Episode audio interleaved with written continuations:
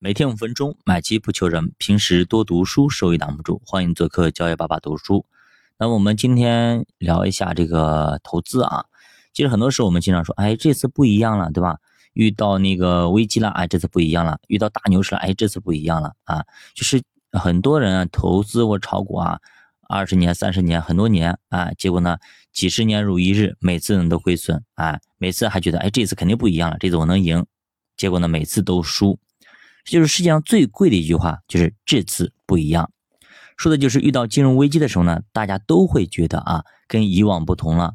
我们现在技术进步了，新技术革命了，然后就会放弃常识，疯狂的拥抱泡沫，最后反而让自己损失惨重。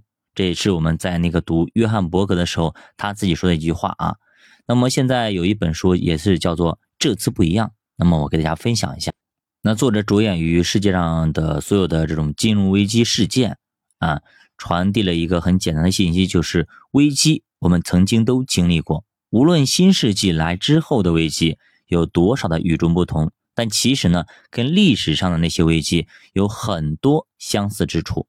我们就是要在整个危机历史当中寻找一条线索，提炼相似之处，从而让我们更可以更好的来应对危机。甚至利用危机来获得一些收益。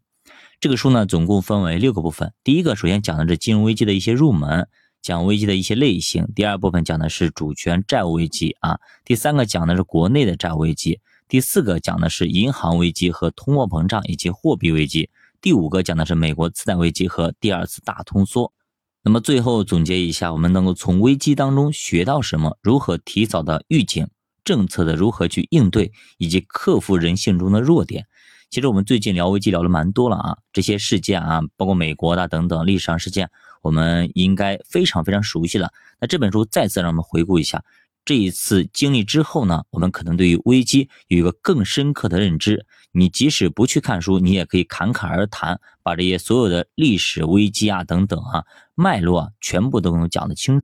那么，为什么每次遇到危机，人们总觉得，哎，这次不一样了？其实呢，源自于人们心中一种根深蒂固的信念，就是金融危机是一件在别的国家、别人身上的事情，不会发生在自己身上。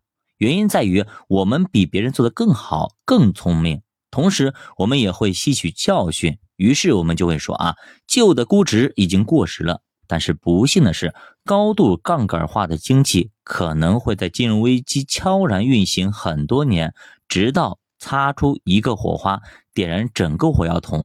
那也像呢，一直往骆驼身上放稻草，放稻草，最后呢就放了一根稻草，结果呢直接把骆驼给压垮了。金融危机呢其实有非常非常多种啊，先是可以量化定义的危机，包括通货膨胀、货币危机。货币贬值、通货膨胀是最常见的手段。一般国家会通过通货膨胀的方式来侵蚀债务。一些通胀是慢性的，会持续非常多的时间。有的时候呢会自行的消失，有的时候呢会在某个中间水平稳定一段时间之后，然后突然爆发掉。一般呢会把通货膨胀率百分之四十以上呢称为是严重的通胀。之所以这么规定，是因为呢纸币出来之前很少出现这种水平的通胀。那么历史数据表明啊，一五零零年到一七九九年啊，通货膨胀率只有百分之零点五；一八零零年到一九一三年呢，也就是一战之前，其实也只有零点一七啊百分之啊。但是，一战之后啊，到二零零六年，平均通胀就高达了百分之五。在低通胀时期也有金融危机，但是那个时候呢，其实更多的是衰退。那么什么是货币危机呢？说白了就是汇率大幅的贬值，一般临界点呢在百分之二十五。二战之后呢，货币危机比较严重，说白了还是因为金本位的脱钩啊，布林顿森林体系被解被解体啊解除。还有一种叫做货币减值，说白话就是货币中的含金量大幅的下降，其实也是一种货币的贬值或者严重的通货膨胀化。比如说津巴布韦。最后钞票上的零，你可能数都数不过来，到底多少个数？其实咱们国家也发生过一次严重的货币贬值啊，是在解放之前，一九四八年啊，转换比率是三百万比一。还创了世界纪录啊！而且这个记录一直被咱们国家保持了很久，后来才被津巴布韦给打破。那么在这些危机当中，通常会引发资产泡沫的破灭。那么通常发生在银行危机之前，而银行危机、外债和国债违约通常被叫做事件定义的危机。